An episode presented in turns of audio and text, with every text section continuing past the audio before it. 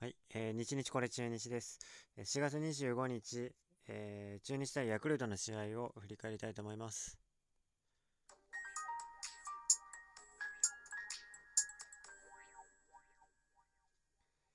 はい、えー、4月25日、えー、昨日ですけれども、えー、神宮球場で中日対ヤクルト5回戦がありました。えー、結果は、えー、3対4で中日が負けています。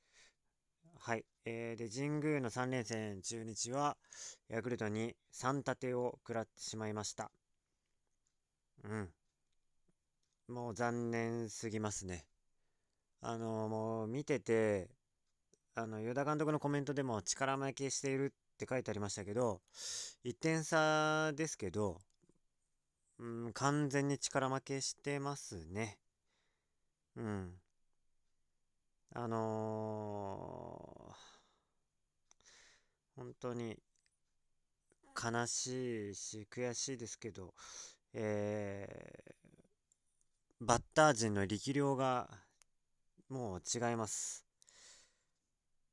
もうどうしようもないですね。この試合は合計6本ホームランが出たんですかね。中日に2本、ヤクルトに4本。うん。ヤクルトは中村悠平、村上、サンタナ、オスナに出てて、中日は、えー、っと、武田と阿部です。うん。で、4対3で負けてますと。うん。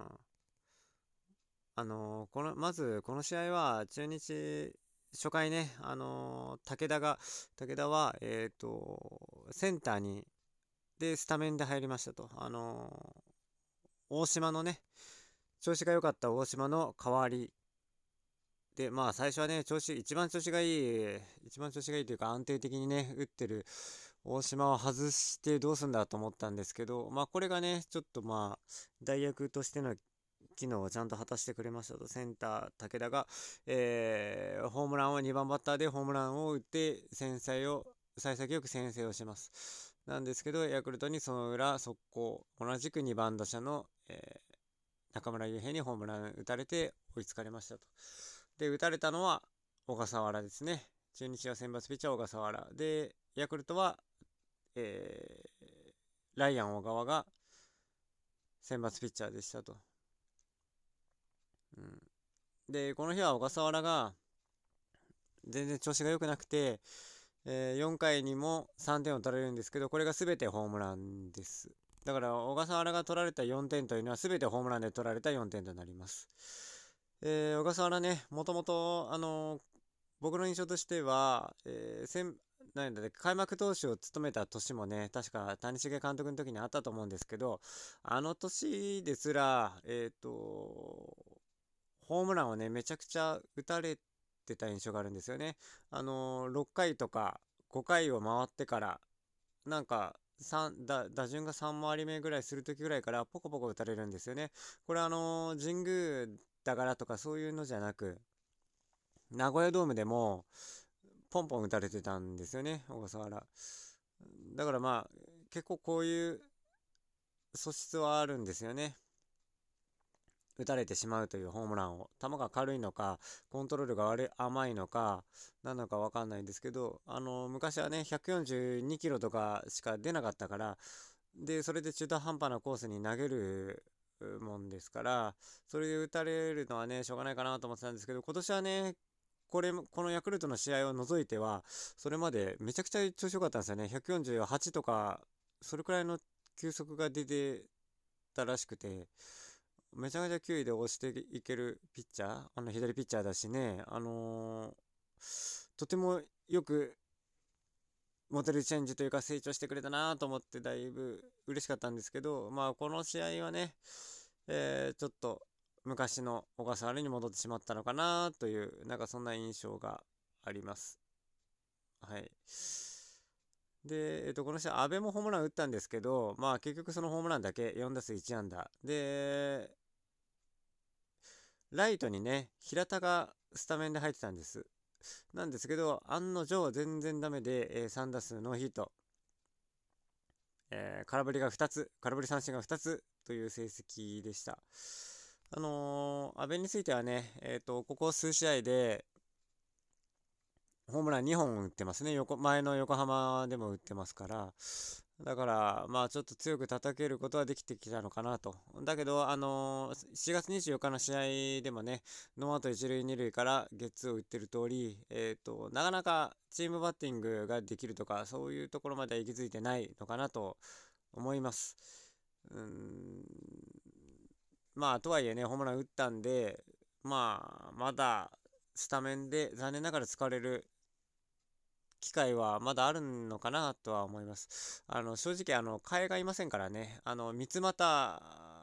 をね、首脳陣が我慢して使えるかというところがかなり疑問符なので、三股もね、あの、若いし、素質的には、もう、安倍よりも優先して使ってもいいんじゃないかなと思うぐらいなんですけど、まあ、ちょっと、使われるんでしょうね、安倍が。あの、安倍選手、長打力があって、割と意外性のバッターなんですね。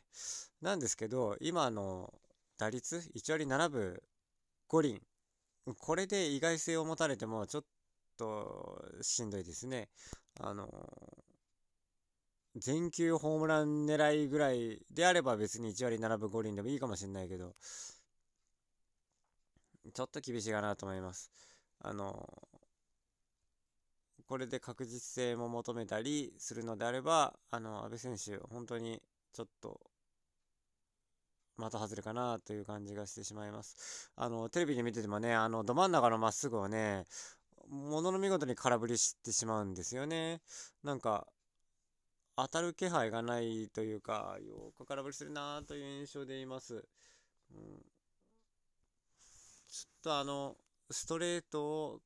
ど真ん中ストレートを空振りされると、ちょっと、本当大丈夫かなっ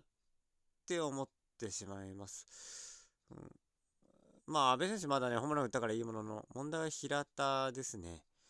3打数の、この日も3打数のヒット、2三振、2空振り三振だったんですけど、まあ、全然ちょっと復調の気配がないというか、まあ、ちょっとあの、身近にいるね、パウエルコーチとかが、あの、この前ね、あの、復調の兆しが見えていると言って、安倍はね、ずっと言ってたけど、まあ、それ言った矢先にね、あの、ハマスタでホームラン打ちましたから、ちょっとまあそこら辺の眼力は、すごい個人的には信用してるんですけど、あの、果たして、平田もその眼力にかなってるんでしょうか？というのが大変気になってます。うん。と大丈夫かなという感じ。で、えっ、ー、とね、なので今んとこ、あのー、テレビ見てると思うのが、あのー、相手ピッチャーはね、全球ど真ん中ストレートとか投げてても、かなりな確率で中日のバッターっていうのは、あの、打ち損じてしまうんじゃないかなと、そういった懸念があります。なんかそれくらい、ちょっとあの、見てて、そこ空振りするの？っていうところで空振りしたりしてるので、ちょっとそもそも当てる技術というのが、なんか極端に低いバッターが多いのかなっていう印象をちょっと持ってしまっています。ちょっとね、あのー、頑張ってほしいですね。本当に。まあ、個人的にはすごい応援してるんで、ちょっと頑張ってほしいなと思います。うん、で、まあね、こんなもんだから、これってだから中日って今に始まったことじゃなくて、過去ずっとそうなんですよね。あの、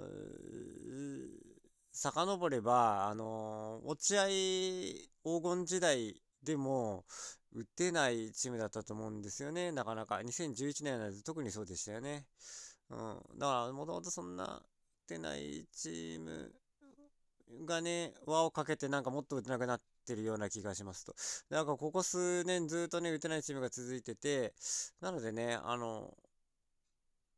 うん、もしかしたらね、こうやって打てないチームが、まあ、リーグに一ついるというだけで、かなりピッチャーにとっては、相手ピッチャーね、かなりあの楽になってますよね。うん。ちょっとね、中、あの、セ・リーグのチームが、日本シリーズで、あの、負けちゃうのが、もう何年も続いてるかと思うんですけど、あの、一つの原因としてね、もしかしたら打力の弱い中日が原因なんじゃないかというのもちょっと思えてきました。だからあのセ、リーグのね、他の球団のピッチャーが全然練習になってないんじゃないかなと。練習とか、練習と言ったらおかしいけど、あの、いいバッターに揉まれるという経験が中日が一球団いることで、ちょっと、だいぶ阻害されちゃって、まあ、されちゃってるんじゃないかなと、そんな気すらしてきてしまいました。というとこです。ちょっとね、あのー、まあ、ファンとして上がり目を待つしかありませんから、打線のね、ちょっともう辛抱して待つしかないなと思います。ちょっとまあ、どんどんね、あの、2軍との入れ替えをしてほしいですけどね、ガーバー出すなら出すで全然いいんですけど、ちょっと、あの、変化をね、感じたいなと思ってます。うん。あとは、えー、2011年ね、この年も全然打てなくて、頻打でありながら中日なんと優勝したんですけど、その時もね、あの途中は、なんだっけ、首位と10ゲーム差ぐらいつけられてて、あの、かなり苦しんでいた印象です。うん。なんですけど、この年はね、結局逆転優勝みたいなしたんだけど、最大のね、借金をね、調べてみたんですけど、6だったんですよ。10ゲーム差離れてた時期があったとはいえ、6だったんですね、最大の借金が。なので、えっ、ー、と、今、借金が、えー、4月25の試合をもって6になったはずなんです。なので、次の試合ね、あのー、負けると、阪神とですけどね、まあ、大野雄大投げるのかな。うん。ちょっと、かなり、えー、心配ではありますというところです。はい。えー、今回は、えー、これにて終わりにしたいと思います。皆様ありがとうございました。